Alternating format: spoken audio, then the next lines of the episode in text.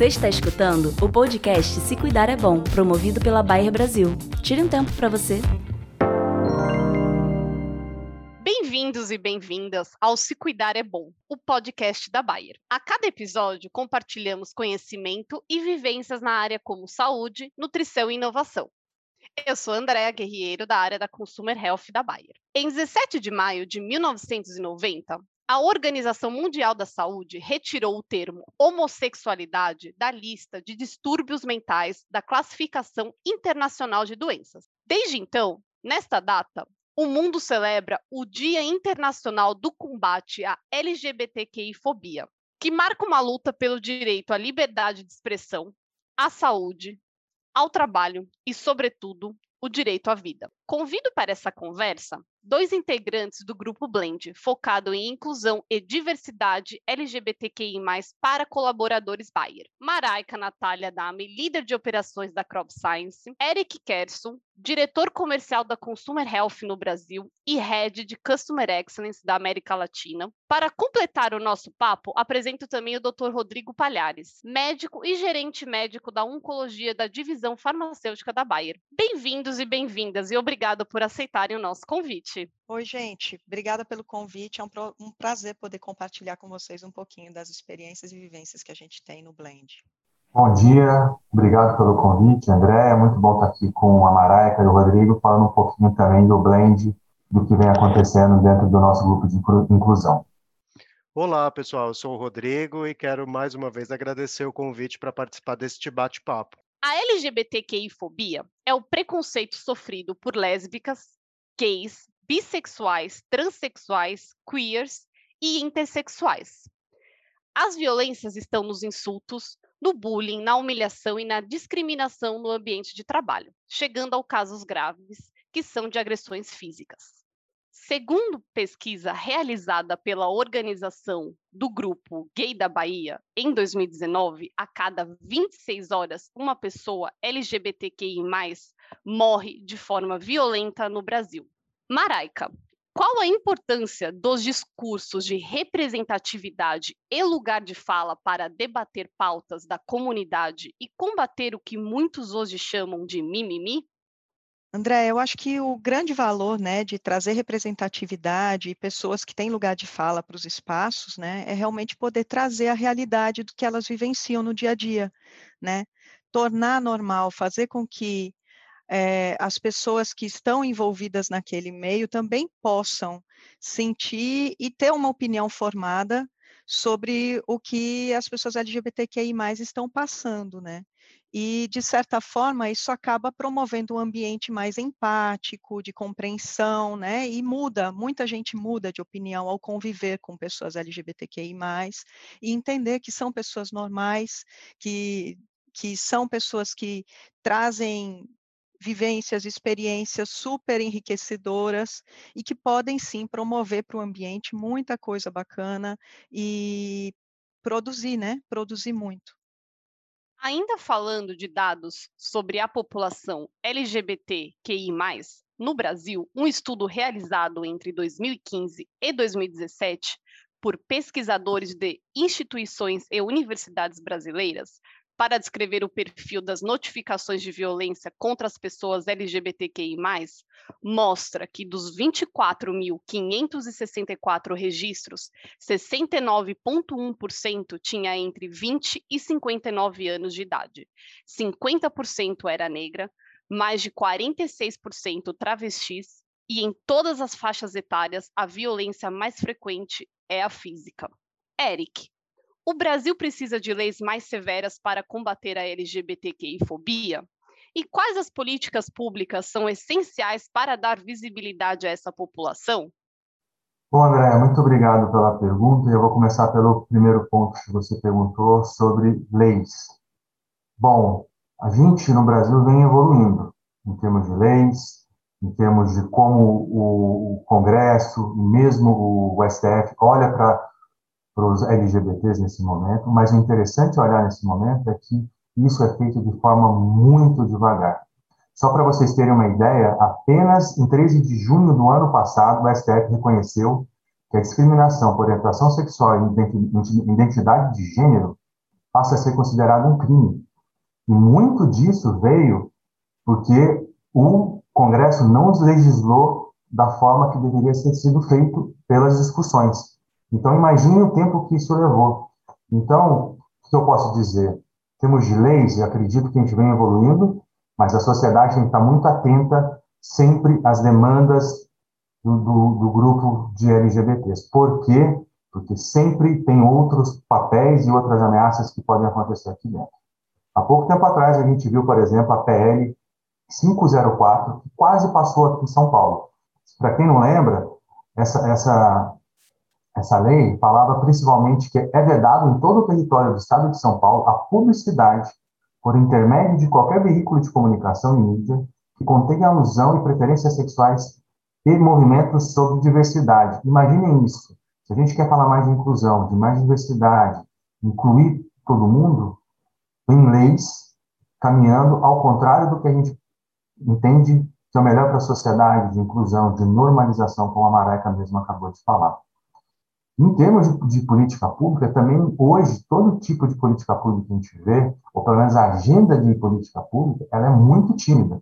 Vocês podem ter uma ideia, o nome social aconteceu há pouco tempo atrás. Imaginem isso, uma coisa que a gente deveria olhar com mais cuidado. Há pouco tempo atrás, a pessoa hoje pode ser reconhecida como ela realmente é.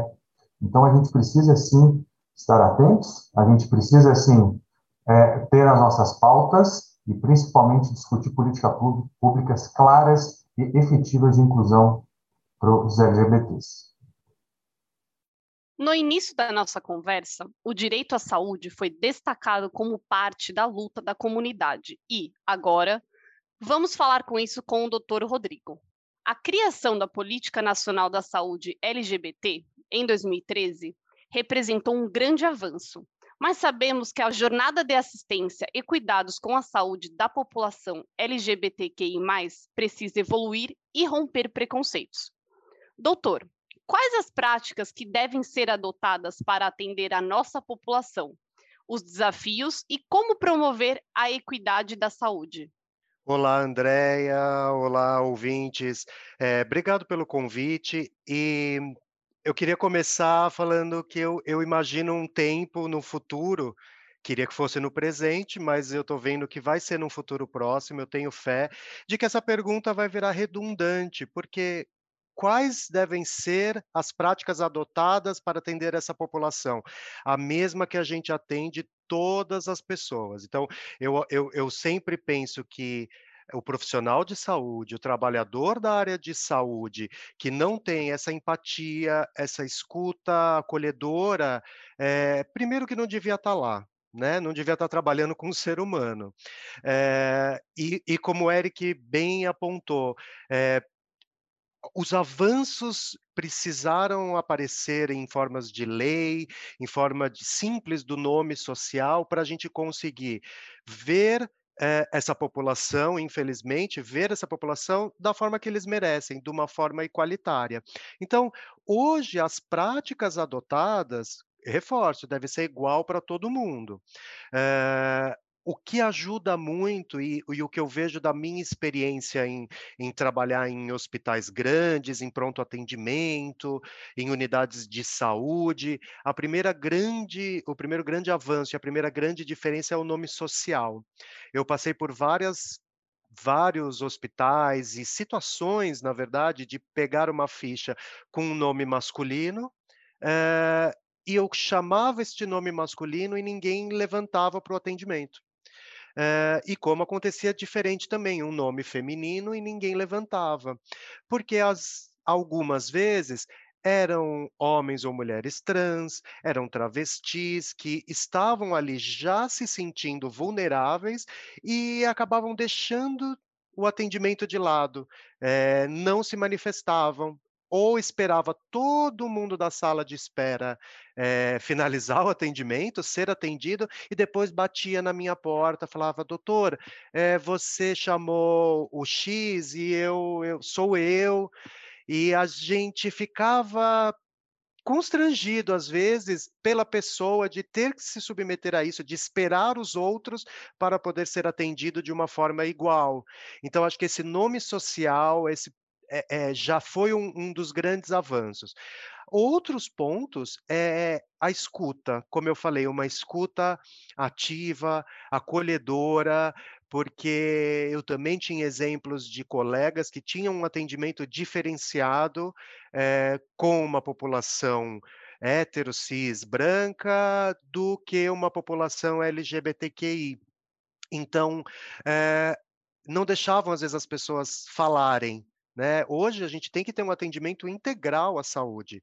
Eu tenho que não só saber da queixa desse paciente, mas o que ele está sentindo, o que trouxe ele ali, o que tem por trás de toda a história. Às vezes, né, é, a gente vê, infelizmente, ainda uma grande parte, como é, também citou-se na, na, na, pesquisa, de 40 e tantos por cento de é, travesti, de violência contra essa pessoa, e eles chegam nos prontos-socorros e as, muitas muitas vezes não falam que foi violência. Então, se você não tem uma, uma escutativa e deixar a pessoa falar, às vezes ali é o momento dessa pessoa conseguir expressar e a gente conseguir ajudar. Pedir uma proteção, denunciar, é, perguntar: olha, mas tem alguém aí fora te esperando? Ou tem alguém aí fora te ameaçando quando você sair daqui para a gente acolher? Então, e essa escuta humana é que eu acho que precisa ter. E lógico, acho que todo médico, todo profissional de saúde que estão em hospitais ou serviços que tem uma porcentagem maior dessa população, e isso também me dá uma dor no coração de falar, porque, infelizmente, eh, a população LGBTQI eh, muitas vezes está no pronto-socorro público, na UBS da periferia e não nos grandes hospitais de ponta que a gente tem no país. Então, essa, esses profissionais de saúde de frente com essa população têm que realmente saber a política nacional de saúde, o como abordar e o que investigar, porque muitas vezes a gente tem que não só é, é, ver a queixa momentânea dessa pessoa, desse paciente, mas, como eu falei, investigar o sofrimento de abuso, o maus tratos, eh, dependência de droga, infelizmente, também, que às vezes é maior na população vulnerável, lógico. Eh, então, assim, é, a política nacional veio ajudar o profissional de saúde a trabalhar da forma que ele deveria trabalhar como qualquer pessoa, independente de ser LGBTQI ou qualquer outras variantes, né? É um ser humano e eu acho que isso eu a, gostaria muito que daqui a alguns anos a gente voltasse nesse papo e nem precisaríamos responder sobre essa pergunta ou sobre a política nacional de saúde LGBT. Na Bayer, inclusive, temos um grupo que está bem focado nesse tema. Conta para a gente um pouco, doutor, do projeto que vocês estão desenvolvendo. Claro, Andréia, eu tenho maior orgulho desse projeto, apesar de não ter sido a, a ideia principal, não, não é minha, mas é do meu time da oncologia. Então, o papo começou quando a gente, a gente tem produtos e trabalha com o público com, de câncer de próstata. E a gente viu que nos estudos científicos é, tinham poucas, pouca descrição de pacientes ou um estudo direcionado para paciente LGBT. É, e aí a gente começou a conversar, poxa, eles têm necessidades diferentes. É, o papo começou se pensando um paciente é, cis ou trans, né, que teve um câncer de próstata, que tenha é, uma necessidade de uma terapia local agressiva, como radioterapia, é, por exemplo, o, o, paciente homossexual passivo, ele vai ter muitas sequelas, ele vai ter alterações até para se relacionar com o parceiro, e a gente sabe que acabar com a vida sexual de qualquer pessoa em qualquer idade é, transforma a vida numa chatice, né? Falando bem a verdade, de é, é uma das partes importantes da vida, né? Integral da, da, do indivíduo. Outro ponto que a gente observou era o câncer de próstata quando afeta a mulher trans. Então, o homem que passou, né? Que, ou que estava no processo de transição uh, para a mulher. E ele não, ou ela não, não ia procurar o urologista para ver é, examinar a próstata, como essas campanhas para homens, e o câncer de próstata muitas vezes aparecia muito avançado, com a necessidade de tratamentos agressivos. E isso a gente foi vendo muitas vezes, ou em outros estudos, para diversos tipos de câncer, como câncer de mama, na situação contrária, é, e só pelo fato do, do, do paciente LGBTQI não procurar, como eu já expliquei, o, o serviço de saúde tão frequentemente para não, por um, uma proteção dessas situações constrangedoras que eles ainda passam, é, o diagnóstico fica muito avançado. E aí a gente pensou no nosso grupo, por que não fazer é, uma discussão científica sobre isso com alguns líderes médicos, né, líderes de opinião, é, fazer um, como se fosse uma biblioteca é, científica sobre esse assunto para embasar realmente dados brasileiros sobre essa população e as doenças dessa população. E cada um que a gente conversava aqui dentro da empresa se interessava e dava uma ideia maior maior. Então, vamos fazer um questionário para todo mundo, para a gente entender o que, o que essa população precisa saber ou aonde eles se informam. E aí vamos fazer uma roda de conversa.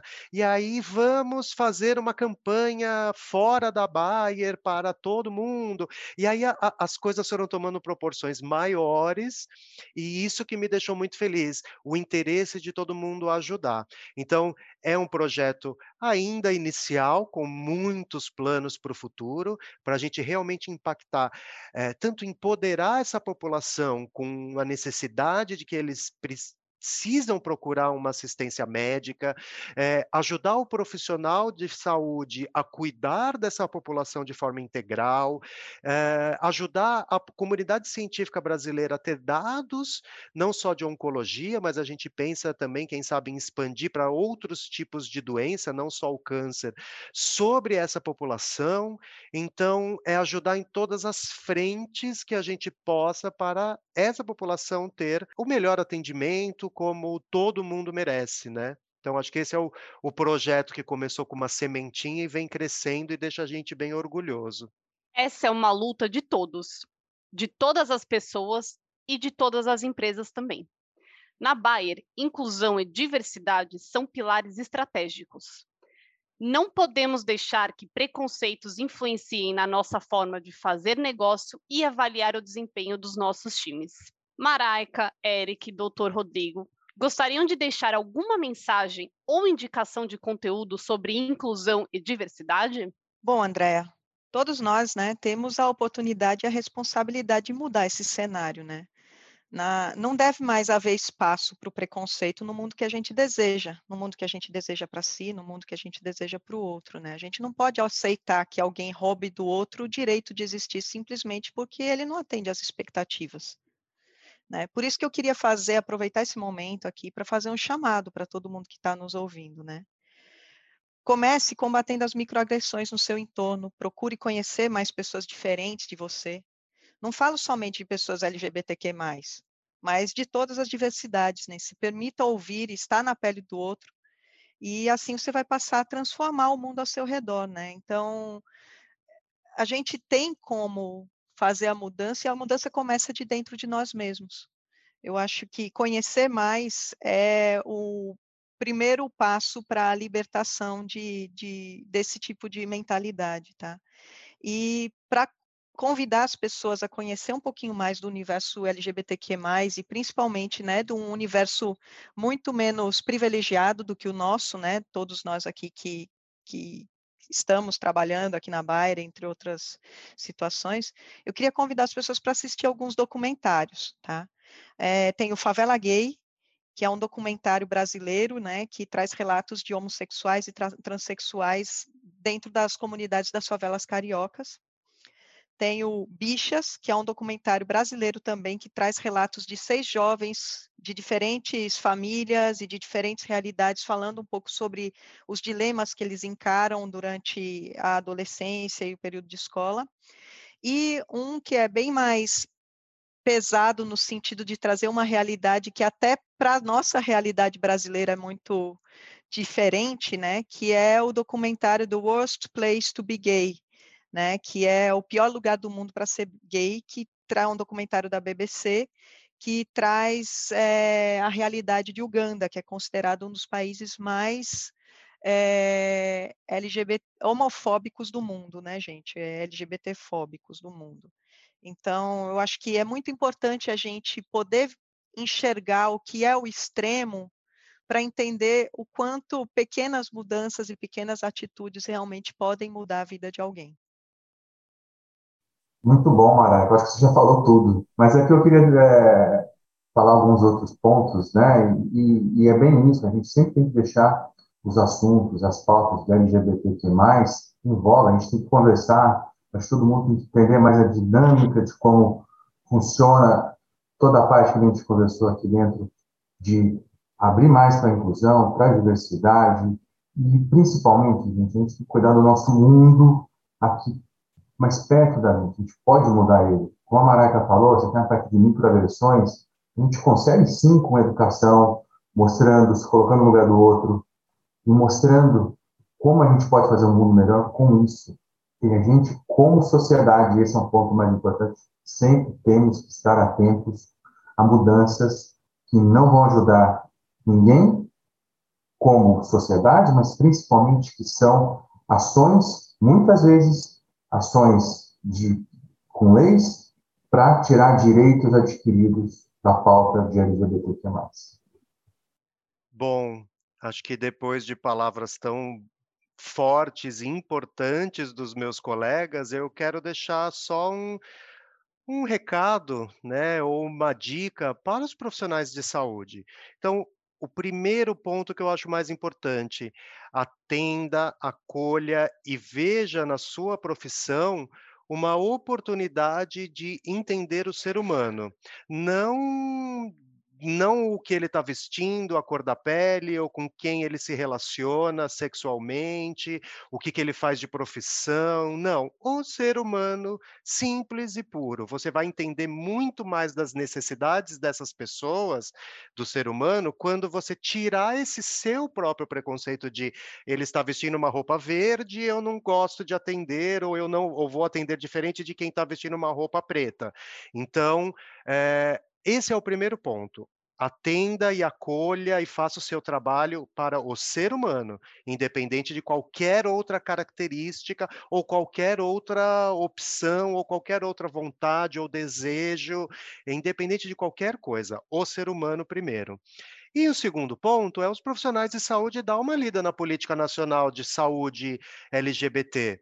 Como eu falo, adoraria nem precisar ter uma política nacional de saúde para a população LGBT, mas infelizmente hoje a gente precisa. E são pontos importantes de é, identificar alguns sinais e algumas doenças que são fáceis de tratar. Às vezes, com uma conversa, a gente já identifica, não precisa de nenhum exame caro. Então, é, é, é ficar no radar de que os seres humanos vão ser tratados da mesma forma, e isso é uma obrigação do profissional de saúde, e que às vezes um olhar um pouquinho mais profundo, com uma escuta acolhedora, você consegue identificar problemas e, e doenças e, e propor tratamentos e ajudar e salvar vidas, que essa é a nossa função, cuidar e salvar. Então acho que essas são as duas dicas que eu deixo para toda todos os trabalhadores da área de saúde. LGBTQI-fobia é crime. Denuncie. Diz que sim. Esse foi o Se Cuidar é Bom, o podcast da Bayer. Até o próximo episódio. Você está escutando o podcast Se Cuidar é Bom, promovido pela Bayer Brasil. Tire um tempo para você.